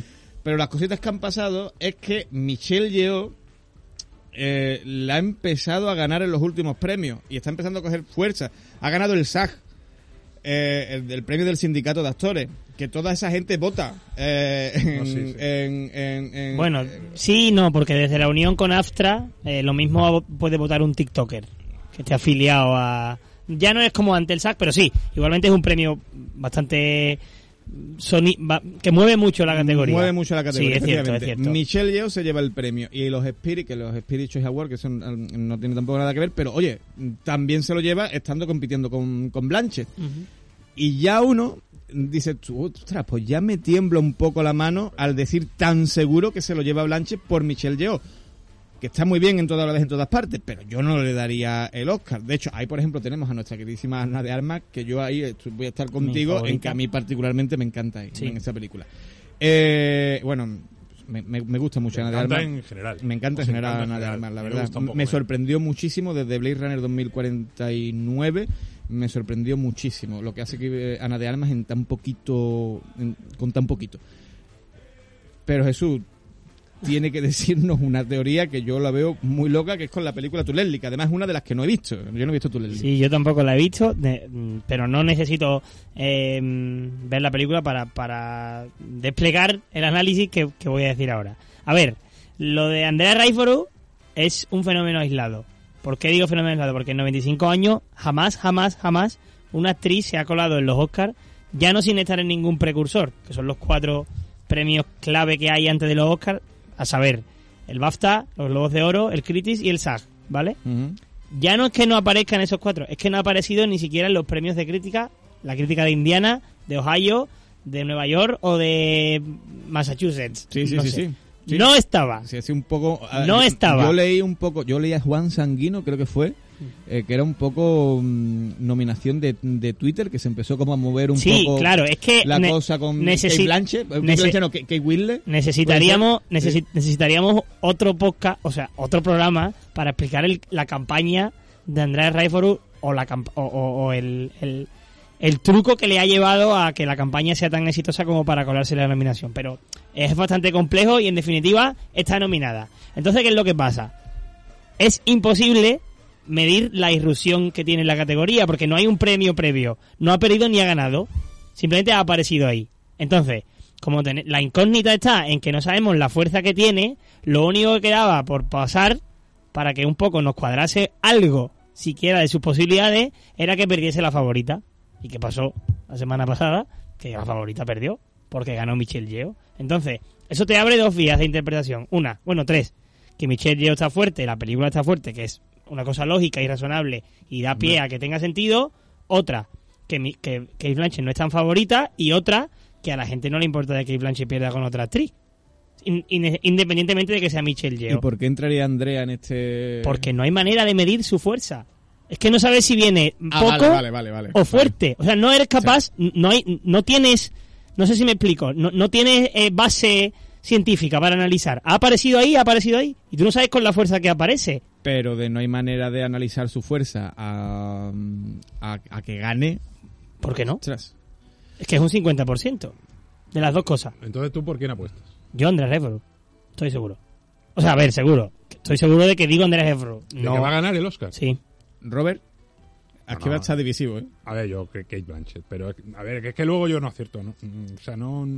Bueno, bueno, ya Ah, está. O- os doy os doy un dato por si alguno se acaba de siguiendo por venirse a mi bando. no os sé. doy un dato. eh, eh, la semana antes de los Oscars, eh, Hollywood Reporter, de Hollywood Reporter, que es un medio americano, siempre eh, despliega como unas eh, unos como unos pequeños artículos que se llaman Brutal Honest Ballots, que son las confesiones anónimas de votantes sobre lo que han votado en los Oscars. Como confesiones honestas, papeletas honestas, por así decirlo de cinco, tres mencionan a Rayford y uno dice que lo ha votado. Que sí, que sé que son cinco votantes contra 12.000, 10.000 será. Y porque también es muy... eh, vende mucho que tú publiques eso. Pero ¿por qué, ¿por qué va a vender? Hombre, porque no es lo más normal, ¿no? ¿Por qué no es lo más normal, Miguel? Hombre, porque no es lo más normal que lo, lo más, o sea, eh, o sea, vende mucho en el sentido. Me estás diciendo que eso lo saca un medio de comunicación, ¿no? Y saca mm, cinco personas Pregunta a un productor, una actriz, o un guionista, un al director. azar, que Ah, teóricamente tú tienes no que pensar ah. que es al azar. Yo, sinceramente, si vas a ver aquí una campaña de manipulación, No, pues no, no. bajo del barco. No, no, campaña de manipulación. O sea- campaña de manipulación no veo. O sea, lo que yo me refiero es que yo trabajando en un medio de comunicación veo eh, que llamaría mucho más la atención dentro del target que a mí me lee, que es gente que le gusta el cine, que haya cinco votantes de la academia que hayan puesto por delante a Andrea Risborough eh, antes que a Kate Blanchett o Michelle Yeoh, que, eran, que son los dos caballos de Pero el año pasado, por ejemplo, en esta fecha, la semana antes de los Oscars, estaba la gente loca con la posibilidad de que Penélope Cruz, no sé si os acordáis, que había gente que había dicho que, que la había votado, que iba a ser ganadora, y de Hollywood Reporter no sacó nada de eso. O sea, Bueno. yo no creo que esa sea una lectura que haya que hacer. Simplemente lo que digo es que la gente crea o, o que, o que analice, perdón, las posibilidades que tiene Andrea Riseborough desde el punto de que no hay posibilidad de medir su fuerza. Porque ha aparecido de repente en los Oscars sin estar en ninguno de los cuatro precursores y sin haber perdido. Es que no ha per- ni siquiera ha perdido. es la que menos posibilidades tiene junto con Ana de Armas. Si es, que, es que incluso Michelle Williams le veo más posibilidades. justifícamelo, Roberto, a ver si eres capaz. Dame un argumento No, o sea, no te lo solvente. justi- No puedes. No, o sea, no puedo, claro. No puede. No puedo, pero tú tampoco. Sí, puedo. Porque no, Ana de Armas, por ejemplo, ha perdido todo lo que ha estado. Es que la otra no ha estado en ningún sitio. ¿A ti quién te dice que si está en los SAG ella no hubiese ganado? Pero y otros años que ha ganado el Oscar, a lo mejor una actriz que no se ha llevado de todo No, no, no, que es la primera vez en la historia que eso pasa. Bueno, a ver, pues yo te puedo, a ver, yo te puedo solventar que Kate Blanchett o Michelle Yeoh se van a llevar el Oscar, una de ellas dos, porque han ganado la mayoría de los premios Pero no importantes. estaba Andrés Riseborough. ¿Entiendes lo que te digo? Sí, Sí, pero bueno, pero, pero es que el caso- el caso- se el ha hablado de Andrea, el caso de todo esto, de lo que se ha hablado de Andrea Resburu, se ha hablado cuánto se ha hablado. de Se ha hablado. Otra cosa es que tú no estés pendiente. No, no, no, Muchísimo. no. De hecho, se ha hablado tanto No, que no, los Oscars... no es que yo esté pendiente, pregúntale a cualquier persona que vea cine. Pero, pero no sabe quién es. Pero yo te digo a ti, una persona a la de la calle no sabe quién es Michelle Yeoh. O sea, ese argumento no, me vale. Estamos hablando de, de gente que nos gusta el cine, Pues, ¿vale? Yo- sabrá perfectamente quién es Andrea Refero porque los Oscars incluso abrieron No, una investigación para ver si la nominación era comparando- fraudulenta. Comparando con, mi- con la repercusión que ha tenido Michelle Yeoh que- que- y Kate vamos a Blanchett, ver. y sobre todo Kate Blanchett Bueno, este año. bueno, nos bueno, estamos- chicos, chicos, chicos, nos- claro, claro, claro, claro, porque si no, no, no, no- Sí, nos sí, un vamos a nos un- vamos a enfrancar en este un segundo, en un este segundo. debate. Y ya termino, Miguel, perdona. No es lo mismo la, la repercusión que tenga algo con las posibilidades reales que tenga. Entonces, la, la mera posibilidad de que pueda ganarlo reside en que ni ha competido para perder o ganar en premios anteriores. Es como si tú sueltas en medio de, de una reunión de cabra a un zorro. A lo mejor pasa algo. No Sí, sé, sí, por bueno, ejemplo. A ver, Vale. yo creo que en posibilidad real. En fin, lo Y- veremos, lo y- veremos. Lo, lo veremos. Sí, sí, a, mí, claro. a mí me parece muy remota también, Jesús. O sea, o si se lo lleva, me parece. Me parece no una sé, sorpresa. Me parece una sorpresa no, no, impresionante. A Jesús no le parecería una sorpresa, pero, pero, yo creo que. a- pero particularmente yo creo que o va a estar Kate Blanchett o va a estar Michelle Yeoh. Me gustaría que Blanchett, indiscutible ¿qué es lo que ocurre? dos. Que tal como... Es que yo creo que al final Blanchett se va a imponer. Y que, que y yo que esa, tenden- y que esa tendencia Yeoh no se va a dar, que no se vosotros, va a terminar de dar. el Oscar a Mejor Película es Pero el que veis más claro, y yo el que veía más claro era Mejor Actriz. Es que me parece que el de Kate Blanchett es indiscutible. jun- Bueno, a Bueno, ver, que. Michelle Yeoh puede ser la única que dé la sorpresa. Y estoy hablando de sorpresa, pero Andrea Riseborough ya es que lo vería Bueno. un sorpresón tremendo. Mejor actor principal. Porque, bueno, porque aquí también... Aquí yo lo tengo muy claro también. También hay, pues yo aquí tampoco, yo aquí tampoco lo tengo tan claro. Tengo muy claro Mira, con Austin Butler. Está Austin, Ba- Austin Butler por, por Elvis, Colin Farrell por Almas en Pena de Inisherin, Brendan Fraser por La Ballena, Paul Mescal por After Sun y Bill, eh, quiero pronunciarlo bien, por favor. Bill Nighy. Bill Nighy. Bill, Bill Nighy Nighy. por Living. Living, perdonadme de verdad. Actorazo, Bill Nighy. que necesito ver Living, que todavía no lo he visto. Eh, aquí está entre Austin Butler y, y Brendan Fraser. Yo con sinceridad se lo, se lo daría a Brendan Fraser y más allá de cómo lo bien que me caiga el no es que me parece que es la mejor interpretación. Eh, Jesús. Yo Austin Butler. Porque- aunque lo va a ganar Austin Butler Porque ya no solamente creo que lo vaya, que no solamente creo que vaya a ganarlo, la victoria en el BAFTA me parece muy, muy definitiva. Mm, Básicamente porque ganó en un sitio donde no debería haber ganado. Ese era el sitio de Colin Farrell. Y le quitó el. bueno también era sitio eh, tampoco era sitio sin novedad en el frente que es una película alemana eh, y, y no Y premiaron lo Almas en pena ni serie Mm. que es una película británica Pero no entiendo qué me quiere decir con eso. hombre tú me estás diciendo que los BAFTA no no se premió a Colin Farrell Sí. Y yo te digo que no se premió a Almas en pena de Pues Inisherin. por eso Almas en Pena de Inisherin está hundida, igual que Colin Farrell. Por eso te digo que no se premió a- al cine británico, que otra Con vez los con- pero- volvieron a premiar. Pero, lo- pero entonces lo- me está dando la razón, ¿no? Con lo que digo. Es que, no- es que he entendido que había dicho lo contrario. No, yo he dicho que Austin Butler le ganó a Colin Farrell. Para mí, Brendan Fraser ahí no... no, no te- Brendan Fraser ganó donde tenía que ganar, que era en el SAG. Ese es su premio, porque era el premio más acorde a su tipo de actuación. Vale, Entonces, vale. donde tenía que ganar No, Colin que Farrell para demostrar un poquito Vale, de supremacía o un poquito de fuerza en su candidatura, Mm, claro. eran los BAFTA y le ganó Austin Butler. Claro, porque Entonces, hablamos en el programa de Sin Novedad en el Frente, me acuerdo que Miguel y yo hablamos de que los BAFTA premian a todas las películas menos al Menos a la cine británica, británico. sí. Y el tema con Austin Butler también es que venimos de una serie de ganadoras. El que quiera mirar las estadísticas, que revise Wikipedia, la página que quiera, de, de corte biopi musical, prostético, eh, ícono de la música. Eh, No nos vamos a ir más lejos. Rami Malek, eh, por Freddie Mercury, eh, Bueno, un- eh, René Zellweger por Judy. Una, dos velitas por Taron Egerton. O sea, que se mató la criatura haciendo campaña y no entró. Mira, yo te, te voy a decir, a ver, yo creo que a quien yo se lo daría porque su interpretación verdaderamente me parece la mejor, para mí es Austin Butler, ¿vale? Eh, pero tengo dudas con que se lo vayan a dar a Brendan Fraser por el SAG. Yo, Mm. yo voy a. El último punto que me quedaba, que, que no me habéis dejado acabar. La película de, de Brendan Fraser, que es The Whale, tiene tres nominaciones. Elvis tiene ocho. No, La- pero yo creo que eso tampoco influye porque al final muchas no. No, no, no, de verdad que creo que no influye tanto. Sí, influye, Roberto. ¿Cuántos Oscar ganó Moonlight? ¿Eh? ¿Cuántos Oscar ganó Moonlight? Mm, Me parece que ganó. Fueron- fueron dos- película y guion, película, ¿no? guion. y ¿Cuántos no, estaba nominado? Mm, no lo recuerdo, Muy pero. pocos. Pero Moonlight viene de ganar el SAG. Yo creo que si hay... ¿Sabes lo que te quiero decir, no? Sí, pero Vale. que no me parece un... Yo no veo como argumento que tenga más posibilidades. Pero A que ver, no lo vea. opinión, que No, no, pero es que no lo veas no significa que no es lo que pase. Sí Que pasa. Muy, muy bien, muy bien, perfecto. Para ti pasa, para mí no. Para mí no tiene nada que ver que tenga más posibilidades Austin Butler porque Elvis tenga ocho nominaciones que Brendan Fraser porque tenga menos nominaciones. Mm, a ver, eso es así. A ver, No, no, puedes no es consultar así. porque eso- sí, son Igual datos, que dices que es así, que va a ganar el Oscar eh, eh, Andrea Risburg y pues no es así. Bueno, Coda el año eso es una pasado- teoría mía, pero- ganarlo, pero es que son Coda. Coda el año pasado tenía tres nominaciones, tres Oscars que se llevó, se llevó, sí, que estamos, pero es que estáis mezclando churras con De to- estamos de- hablando de categorías actorales. De todas formas, no de películas. de Estás mezclando tú, porque tú De- estás hablando, bueno, bueno, bueno, bueno, de bueno, actor bueno. y has dicho que tiene A ver. Elvis ocho nominaciones. No tiene A nada ver, que ver. a ver, Sí a ver. tiene que ver, tío, A ver, la fuerza de la película. no tiene nada que ver eso el, tampoco. el- el caso está de en película. el caso Yo de no lo veo, The pero... Whale no está en película, que no. ¿Y Elvis sí? Pues ya está. ¿Y qué? el- ¿No te parece suficiente apoyo? No. ¿Por No qué? tiene, ¿Por na- no tiene nada que ver. ¿Por qué ¿Cuántas no? Pero veces dime ha por qué llevado- no. Porque cuántas... Tranquilo. Primero, relájate. Segundo, ¿cuántas veces ha llevado el Oscar a Mejor Actor o Mejor Actriz? Una categoría que no está ni siquiera nominada a Mejor Película. René Kate Zellweger por Blanchett por Blue Jasmine, por ejemplo. ¿Blue Ajá. Jasmine estaba nominada a Mejor Película? No lo recuerdo. No, lo estaba. Y lo ganó. Pues entonces, ¿qué coño me estás contando? y- y yo- y- Pero no tienes que bueno, bueno, bueno, no, bueno, bueno, bueno, que, bueno, que- escúchame. que entonces no me, no me hables. Señores, señores, señores, Ha señores. dicho que me relaje e insultas. No, yo no he insultado, he dicho que coño me estás hablando. a ver, a ver, a ver, chicos, a ver, por favor. que no se puede hablar como A ver, por favor. Ro- Roberto, absoluta. Roberto, por favor. Se te va la vida, tío. Roberto, no, no, se te a va ver, ahí. Austin Elvis, ¿vale? Austin Butler eh, lo lleva ganando todo, ¿de acuerdo?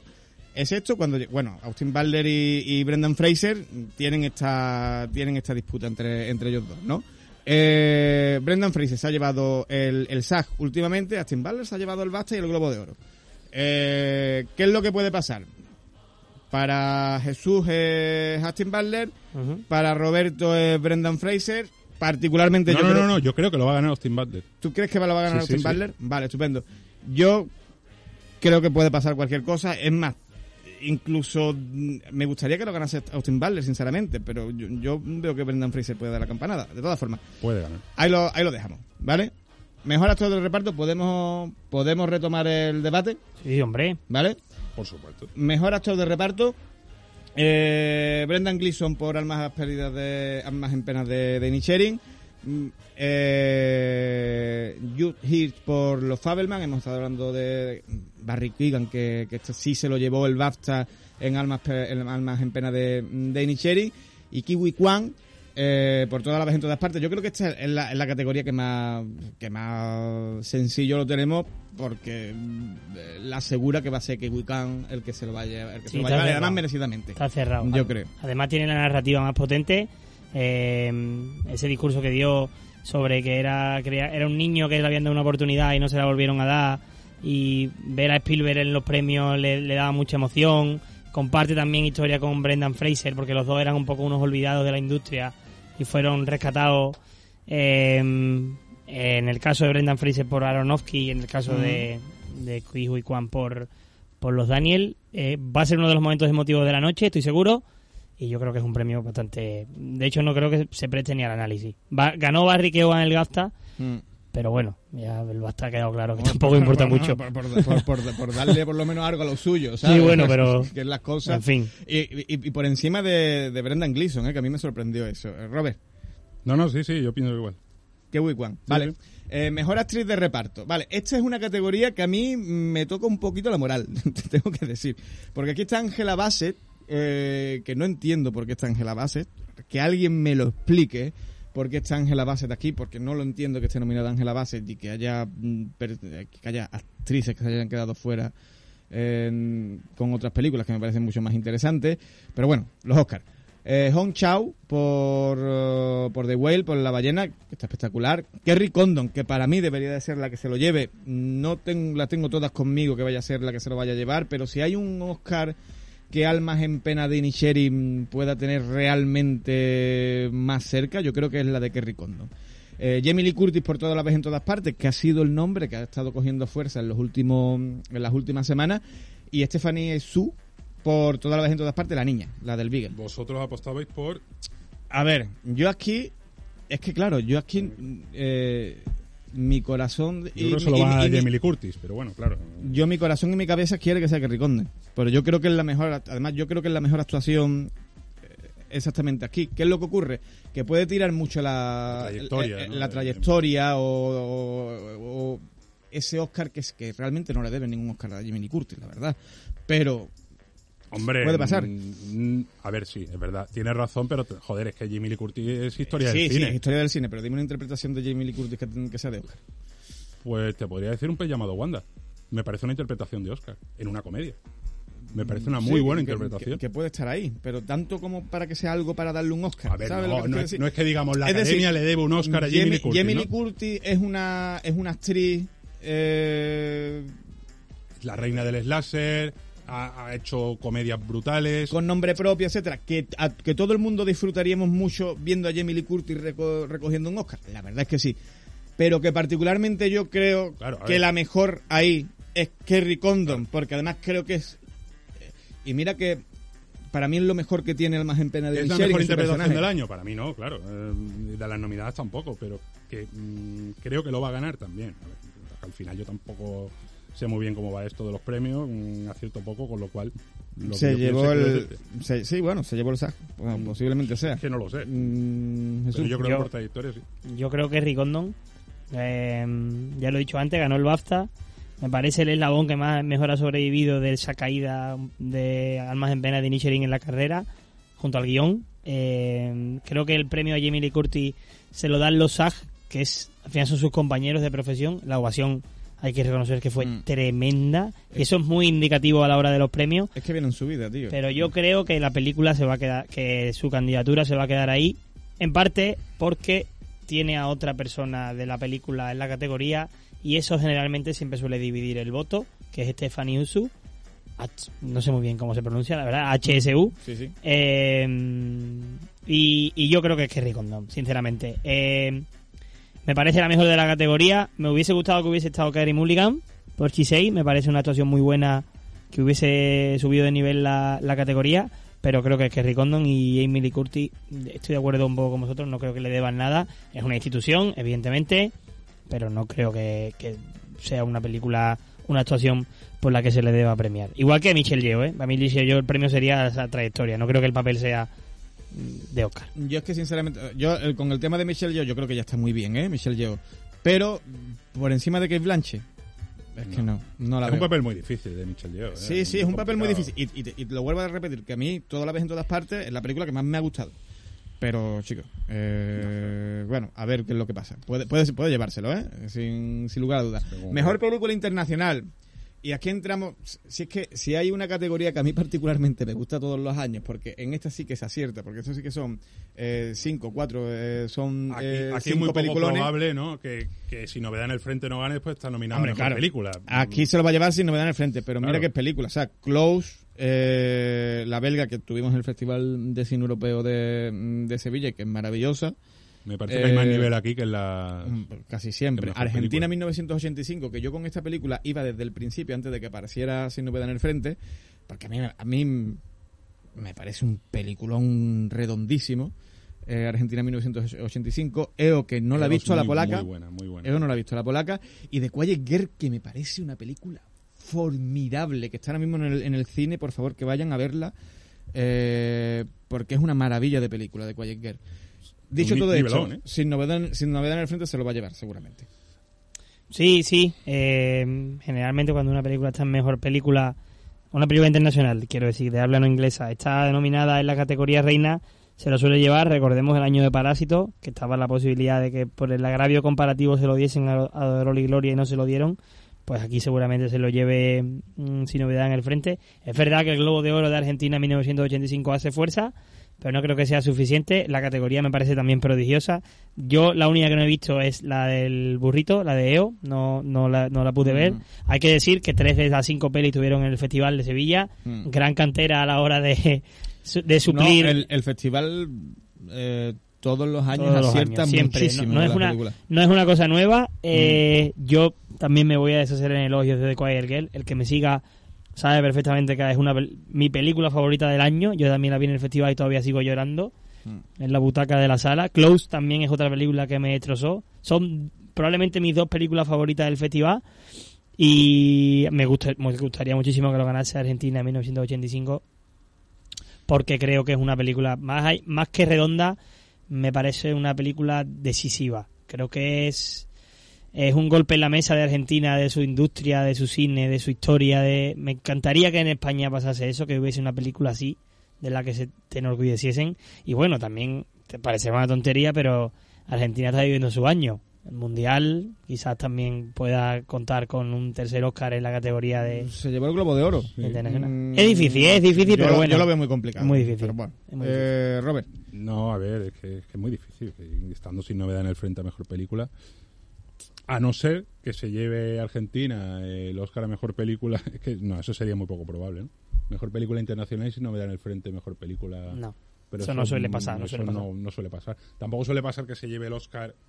Porque lo que pasó con Parásitos fue algo único, o sea, que se llevase lo- dos Oscars, eh, tanto en película internacional como en película principal.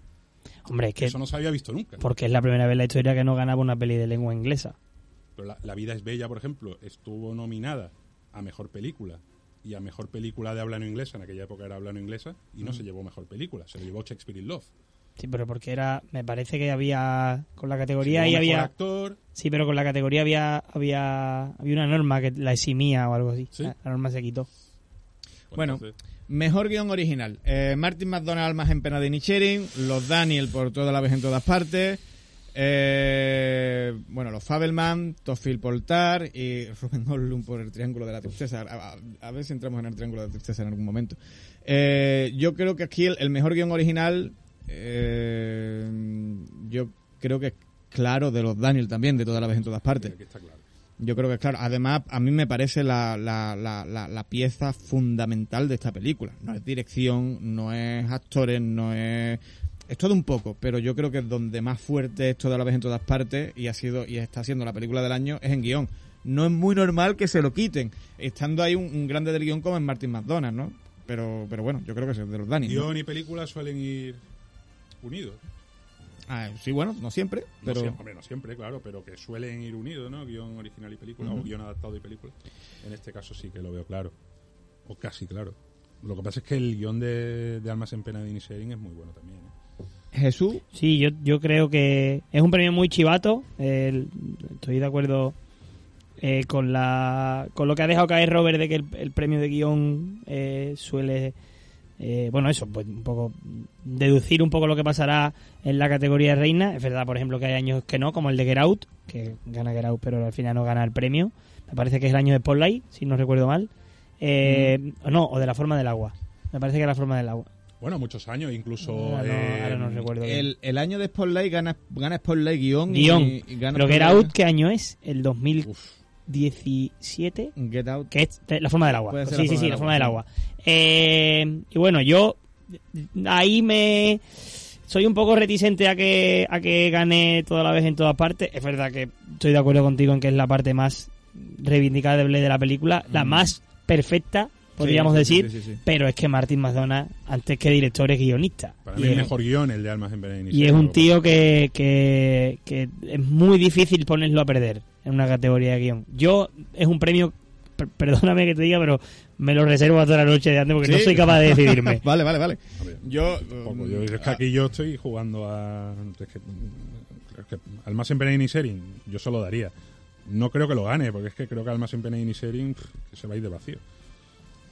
No, gana Kerry Condon. Está Kerry Condon. No, ahí, no hay, gana. que, Ah, bueno, hay- sí, hay, sí. que creer, hay que Sí, creer. puede ser. Mejor guion adaptado. Edward Berger por Sin Novedad en el Frente, Ryan Johnson por Puñales por la espalda del misterio de Glass Onion, eh, Kazui Shiguru, Guro, perdón, por Living, eh, después Top Gun Maverick, Ojalá Ahí- ese Top Gun Maverick. y Sarah Polley por Ellas Hablan. Eh, aquí la- claro, ¿eh? las quinielas dicen que se lo lleva Sarah Polley por Ellas Hablan. Lo, lo más normal es que se lo lleve Sarah Polley por Ellas Hablan. ¿Qué es lo que ocurre? Que a ver, esto es ya teoría mía. Lo más probable es que se lo lleve Ellas Hablan, ¿vale? Eh, de hecho, Sarah Polley hace un trabajo extraordinario en, eh, en la adaptación del guion de la novela. Pero ellas hablan es una película que yo creo que está teniendo muy poca o se está hablando muy poco de ella tío no, no lo sé. A mí es que yo creo que aquí puede dar la, la sorpresa de Edward Berger con Sin Novedad en el frente. A ver, el- los gremios de dirección, los eh, WGA, el adaptado lo ganó lo ganó Woman Talking, pero ahí no estaba eh, la peli alemana compitiendo. Claro. Que, es un y- poco... y en el PGA tampoco Lo ¿eh? pongo, pongo un poco esto de relieve otra vez, retrotrayéndome a la conversación de Andrea Rayford. No puedes medir la fuerza de una candidatura si no está peleando el premio. Eh, Yo también estoy de acuerdo un poco en que Woman Talking no, no ha no ha tenido un- un- una, una conversación fuerte o, o- o ha tenido piernas en la temporada. Creo que los snoops que sufrió en categorías actorales, que no estuviese ninguna de ellas nominada, le hizo muchísimo daño. Se hablaba de Claire Foy, se hablaba de Jessie Buckley, Mm. se habló incluso de Rooney Mara, también se habló en categoría masculina de Ben Whishaw. Y al final no nominaron a nadie, es a yo- nadie. yo, por ejemplo a Claire Foy me la vería mejor actriz de reparto Sí, pero y de gané, una pero incluso ganadora, Y vaya, ganadora incluso, es así. sí, sí, sí, sí, sí. Entonces, claro, eso le hizo muchísimo daño a la película, que al final, yo no sé cómo, es uno de los grandes misterios de la mañana de las nominaciones, consiguió colarse en película. Me pareció una cosa bastante meritoria. Yo no, yo no fui capaz Yo de. sí que veo, mm, sin novedad en el frente, de guion adaptado, la verdad, ¿eh? sí yo, yo creo que es veo- posible a ver Es una muy buena, de hecho, vamos, muy buena adaptación del libro, cambia cosillas. eh, no es una copia de, de la película de 1930. Me parece que está muy bien adaptado, no sé. A ver, y luego, que, joder, que son nueve nominaciones, no le van a dar eh, los que a lo mejor bien adaptado a Sin Novedad en el Frente. Sí Yo pero creo que se va a llevar este y película. son y, y- y puede que fotografía se lo lleve también Bueno, sí, fotografía, ¿Me digo los, los importantes. Pero el, el caso de esto con Sin Novedad en el Frente es que película extranjera seguramente se lo vaya a llevar. Claro. Y, y, eh, el elefante en la cacharrería es, por, por ejemplo, Jesús me estaba diciendo, es que no estaba en el, en el, en el sindicato de guionistas, pero es que en el PGA tampoco. ¿Quién? Eh, Sin Novedad en el Frente. Corrígeme si me equivoco. Creo que en el PGA no estaba tampoco. Y por eso a mí me parece la película que puede dar la campanada, por así decirlo, porque además es una película que dentro de lo que cabe puede ser muy de consenso en el sentido es una película muy clásica es una película bélica es una película mm, que está muy bien rodada que es muy redondita en muchos aspectos y que bueno yo no vería tan raro que se llevase guion adaptado no lo vería tan raro. Ahora como favorito en tú pones ahora mismo en cómo están las estadísticas de según premio según recorrido etcétera lo que se apunta más que nada es que se lo llevan ellas hablan veremos a ver qué es lo que ocurre eh, mejor montaje.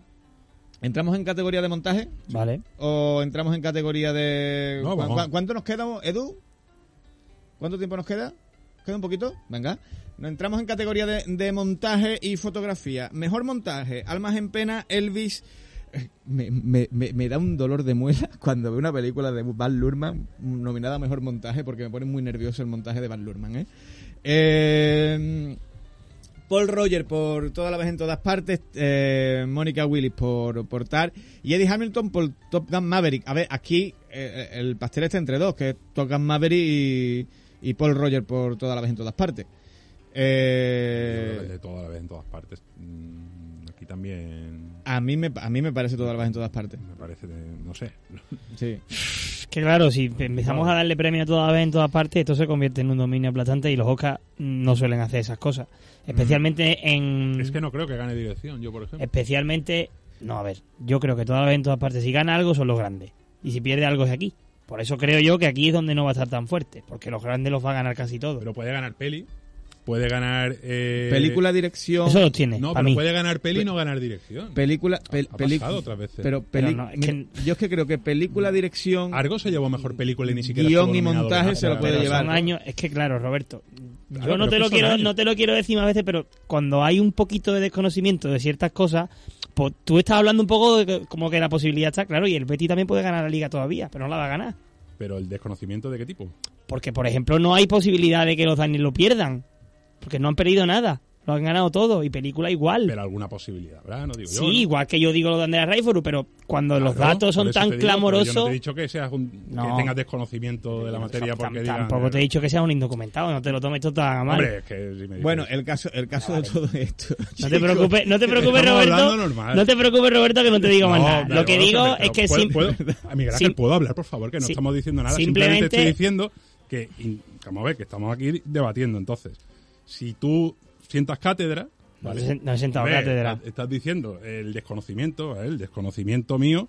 pues, si tú mismo lo has reconocido, tío. Tú mismo ¿El has dicho antes que tú esto lo hablas un poco sin idea Chicos, porque siempre te equivocas. no, no, no, Pero no, estoy hablando no, de estadística no, también. Chicos, no voy a. Estoy hablando de opiniones. el no, caso, lo de montaje, que yo creo que toda la vez, cine, toda la vez, en toda, toda la vez, en todas partes, si gana, si hay un dominio aplastante de la película durante toda la noche, va a haber una sensación de redundancia de al final vamos a llegar a la gala con un poco ahogados de premio. Entonces, yo creo que si pierde algo, son los dos técnicos y además hay películas que le pueden hacer muchísimo muchísimo duelo, como por ejemplo Top Gun Maverick. Eh, una victoria de, de Almas en Penas en Inisherin daría un poquito de chispa a, a la, noche y yo creo que no hay que descartar tampoco Elvis, porque Elvis hace poco, ayer, ayer, ayer fue el gremio de fotografía o antes de ayer, ganó. Elvis ganó el, premio del gremio de fotógrafos. Entonces, Mm. Cuidado con Elvis, que las nominaciones al final pesan, que yo creo que la presencia de la película no es en vano.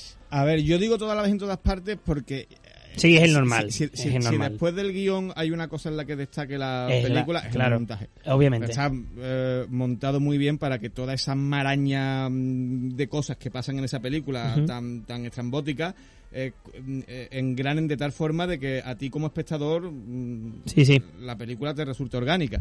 Y yo creo que eso mm, eh, en gran parte es por el, es por el montaje. Eh, Top Gun Maverick se lo puede llevar evidentemente. Mejor fotografía. Eh, si no me dan el frente, que puede ser que se lo lleve, bueno, ahí está Elvis. que Sí, sí, bueno, yo también creo que si no en el frente ahí puede puede puede ganarlo. Eh, ganó Elvis hace poco. Me extraña muchísimo que no se hable tanto de, una fotografía de Roger Deakins, que está nominado Sí, por sí. Empire Light. Me extraña muchísimo. Y yo personalmente, si tuviese que dar premio yo, me quedo con la de Bardo. Porque lo de Darius Conji en Bardo es una salvajada alucinante.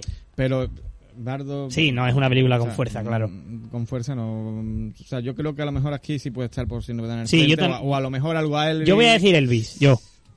Va, Yo Robert. diría si no me dan el frente. El Eh, pues nos vamos a mejor banda sonora. Aquí es la- una de las grandes alegrías que me puede dar a mí la noche de los Oscars, que es que gane Justin Urbis por Babylon. Pero ojito, cuidado, porque también se lo puede llevar Walker Bertelman por, por si no me dan el frente. Acompaña aquí a banda sonora Almas en pena de Inisherin, todas las veces en todas partes. Los Fabelman de John Williams, que a mí es una parte de la película que no me pareció tan potente siendo John Williams. Y yo echo en falta aquí a lo mejor películas como Ellas Hablan, que la banda No, la que ha dicho Robert, y aquí no, y aquí no. y aquí no. Es que hay varias. o que o ellas hablan que a mí me parecía me parecía interesante chicos nos tenemos que marchar mejor película de animación yo creo que todos Pinocho tenemos claro que va a ser Pinocho y Eh, canción Natu Natu de RR. y canchón Nat- Uf, canchón, RRR, canchón. qué divertida es esa película. RR que- efectivamente qué divertida es esa película. ¿por qué os digo esto chicos?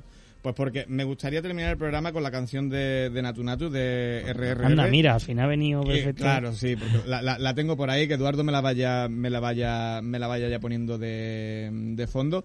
Vamos a, a, sol- a sortear, a sortear eh, el pase doble. doble. En este caso se lo lleva Luis Carlos F, que ha votado por Elvis. Chicos, muchísimas gracias. Eh, oye, discutir está, está muy bien, tener opiniones diferentes. Que si no seríamos aburridos. Es fantástico. Aburrido. A mí se me puede decir de todo. Lo que pasa es que al final pues yo respondo y ya está. Roberto, ¿Y muchísim- Jesús igual? muchísimas gracias por haber Un estado abrazo. la noche. Jesús, muchísimas gracias. Nos vemos, Una Roberto, gracias. Os dejamos con esta fantástica canción que probablemente se lleve el Oscar.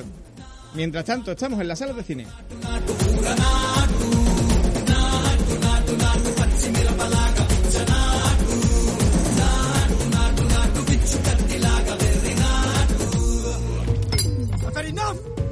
Nonsense! You two, out! No, Jake, I've had enough of your bullying. Oh, Go!